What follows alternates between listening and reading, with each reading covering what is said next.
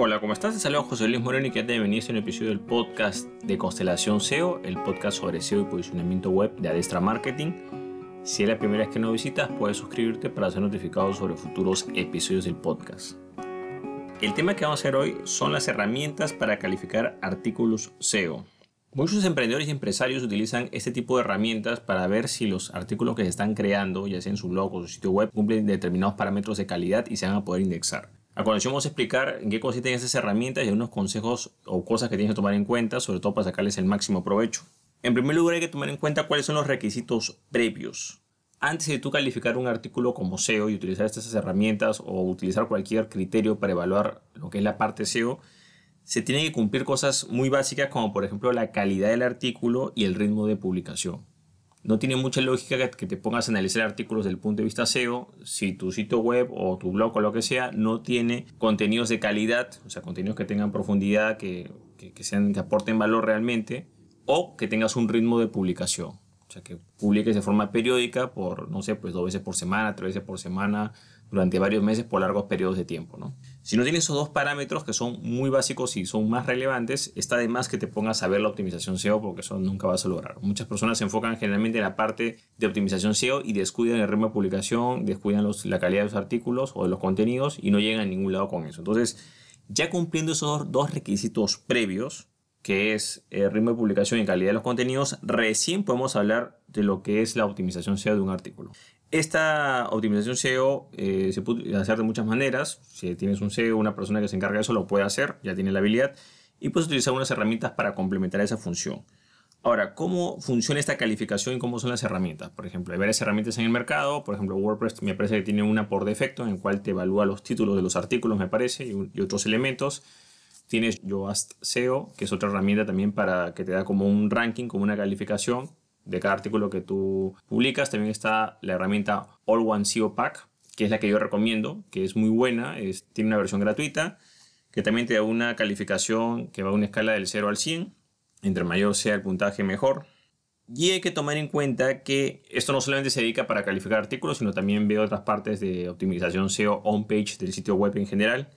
Pero aquí lo más importante es entender cómo funciona esto y algunos mitos relacionados a esta herramienta. Por ejemplo, hay personas que piensan que este tipo de herramientas automáticamente van a posicionar el artículo y no es así. En el caso de la calificación simplemente lo que hacen es que te dan algunos parámetros o una evaluación rápida para más o menos cómo se podría optimizar, ojo, desde el punto de vista SEO. Esto no quiere decir que ese artículo se va a posicionar gracias a esa herramienta o que esa herramienta va a ser magia y lo va a subir a las posiciones, no toda herramienta o todo plugin o todo complemento de SEO que sea legal, digamos, y que se pueda utilizar sin ningún tipo de penalización, lo único que va a hacer es de que va a ordenar la información para que Google la pueda leer más fácilmente. No quiere decir que va a hacer ningún tipo de acción artificial para posicionar ese contenido a la fuerza. Entonces simplemente, por ejemplo, en la parte de evaluación de artículos, simplemente te da unos parámetros que tiene y te va a decir un puntaje en base a los parámetros que evalúa, ¿no? O digamos en lo que corresponde al título descripción lo ordena mejor para que esa sección o esa página o ese artículo pueda ser indexado mejor por Google. Pero no quiere decir que te lo esté indexando, simplemente que lo hace un poco más fácil de leer o de presentar. Ahora, ¿cuáles son estos parámetros que se utilizan para la calificación, digamos? ¿Y cuáles son los límites que tienen estos parámetros? aquí viene un punto muy importante. En primer lugar, todas estas herramientas de calificación de artículos no evalúan calidad de contenido. O también puede ser que lo hagan, pero lo hacen de forma muy limitada. Principalmente lo que hacen es que utilizan unas estructuras básicas, por ejemplo, bueno, el título se recomienda que tenga esta cantidad de, palabras o caracteres, la descripción que tenga determinada cantidad de palabras o caracteres, eh, las etiquetas, que tenga pues subtítulos, que tenga enlaces internos, que tenga un enlace a una fuente externa, son unas reglas bastante sencillas que no necesariamente quiere decir que todo artículo tenga que seguirlas para que se posicionen, no, no es una fórmula ganadora, simplemente son unos lineamientos básicos que digamos que la mayoría o el estándar debería tener, ¿no? Entonces hay que tomarlo de esta manera. Ahora, hay que tomar en cuenta que tú haces tu artículo, lo optimizas y ellos te dan un, puntaje, ¿no? Y ese puntaje puede ser 70, 80, 90, 60, no sé, en base de 0 al 100. Ahora, ¿cuál es el problema en base a este valor? Que viene el desenfoque al momento de las puntuaciones. Por ejemplo, digamos que tú has redactado un artículo o tu escritor o quien sea, lo colocas ahí y la herramienta de repente dice que tiene un 70. Y tú, por subir esos puntos adicionales, para llegar al 100 o al 95, por ejemplo, le recortas el título un poco más, ¿no? Eh, le, recortas la descripción, Pero ¿cuál es el problema? Que esos, esas herramientas no es que sean la ley hecha en piedra, sino que son parámetros muy generales. Entonces, ¿qué es lo que va a pasar? En algunos casos, cuando el título o el tema sea más directo, tú quizás podrás colocar un título más pequeño, pero en algunos casos vas a necesitar algunas palabras para que el título pueda explicar o se pueda entender la idea o de qué trata el artículo.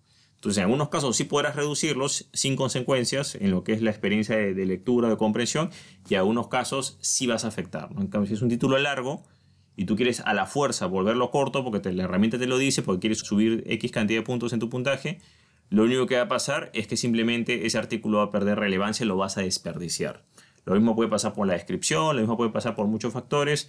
Entonces aquí lo importante es que sepas es que la herramienta solamente es una guía y es una referencia muy limitada. Yo, por ejemplo, podría decir que si, por ejemplo, tienes un artículo y, bueno, no sé, pues, te sale un valor de 60, 70, 80, quiere decir que está bien.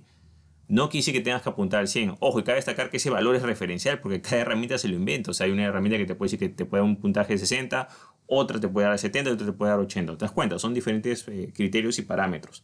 Entonces, lo importante que sepas es que eso simplemente es un complemento de normas muy elementales y básicas. Eso no quiere decir que ese artículo, porque tenga 100, va a ser excelente o, va, te va a traer super tráfico. No porque simplemente un artículo que pueda tener 100, que le das la estructura o cumples esas reglas que te está diciendo ese, ese programa, lo único que hacer es que vas a quemar ese artículo, porque le, estás haciendo a la fuerza y al final quien decide no es el motor de búsqueda, quien decide es el usuario, las visitas, ¿no?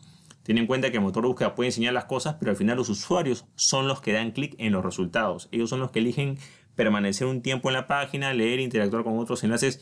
Son las personas las que deciden, no las máquinas. Si no, tranquilamente cualquier software haría los artículos, los posts o las publicaciones y ellos serían los más visitados. No es así. Entonces hay muchos factores que entran en lo que corresponde a la relevancia y aquí lo importante es que evites el desenfoque por ese puntaje. Yo a lo personal, cuando una empresa o negocio quiere que lo ayude con la parte de SEO, posicionamiento web, y veo que está demasiado parametrado con el tema de artículos y el puntaje, eso es un problema generalmente, ¿no? Hay que tomar en cuenta de que son herramientas muy limitadas, con parámetros muy generales y de que tienes que darle, digamos, libertad al creador y en este caso, si tienes una persona que ve lo que es la parte SEO, bueno, que se encargue de optimizar la parte SEO. Esa herramienta es un complemento, pero no es la ley hecha en piedra y tampoco deberías desviar toda tu atención en eso porque al final esa herramienta ni siquiera es que sea de Google, simplemente es una herramienta de una empresa X que tiene unos parámetros generales o genéricos o que digamos se repiten en otros lados y listo, pero no necesariamente quiere decir que sea lo mejor para tu artículo o para tu audiencia o incluso para tu posicionamiento. Bueno, como consejo personal y final, yo te recomiendo que este tipo de herramientas las utilices como complemento a la parte de optimización SEO. O sea, si tienes un redactor, bueno, el redactor redacta los artículos y el redactor tiene conocimiento de cómo optimizar la parte SEO, que lo haga y puede utilizar esa herramienta, digamos, como un complemento, como una segunda opinión y listo. Lo que no tienes que hacer es que esa herramienta sea la edición final o que evalúes los artículos porque tienen tal puntaje o no tal puntaje, porque ahí estás cometiendo un error, ¿no? Lo que va a pasar simplemente es que te vas a prácticamente todo va a ser la herramienta o te vas a guiar por lo que dice la herramienta y la herramienta tiene, tiene parámetros muy elementales.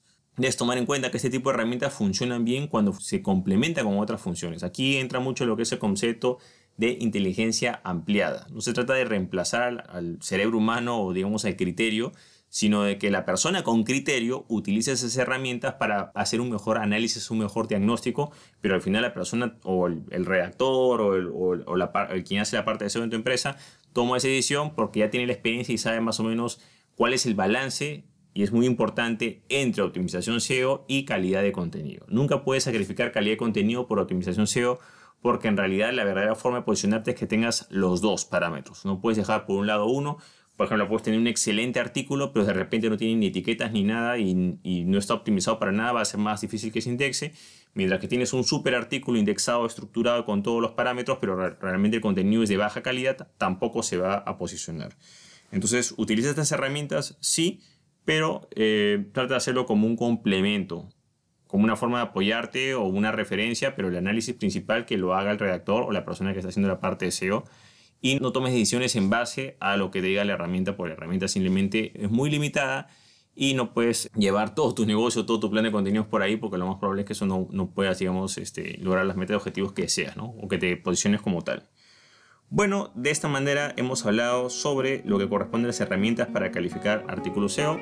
Si te gustó este episodio, no te olvides hacer clic en me gusta, dejar tu comentario en la parte abajo, compartir el episodio y por supuesto suscribirte al podcast. Asimismo, si tienes algún tipo de duda o consulta, puedes visitar nuestro sitio web que es adestra con h-marketing.com, adestra con h-marketing.com y ahí podrás contactar con nosotros de manera personalizada si tienes algún tipo de dudas sobre lo que es SEO o SEM o publicidad pagada en general. Bueno, eso es todo con nosotros, muchísimas gracias y estamos en contacto. Hasta luego.